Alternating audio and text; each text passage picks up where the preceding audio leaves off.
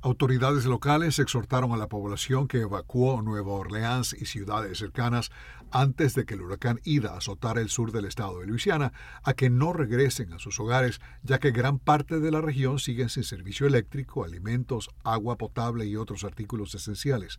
Días después de que el huracán categoría 4 tocara tierra, más de un millón de viviendas y establecimientos comerciales permanecen sin electricidad. La corporación Entergy informó el miércoles que se restableció el servicio en algunas secciones del este de Nueva Orleans.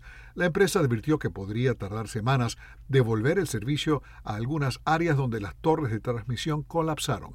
El número de muertes aumentó a seis el miércoles luego de confirmarse el fallecimiento de dos trabajadores de electricidad en Alabama que habían estado reparando una red de Pike Electric.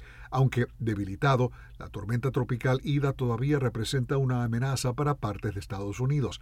El Servicio Meteorológico Nacional advirtió que los restos de la tormenta podrían arrojar hasta 25 centímetros de lluvia en la región del Atlántico Medio, Maryland y Virginia hasta la ciudad de Boston, provocando inundaciones potencialmente mortales. Alejandro Escalona, Voz de América, Washington.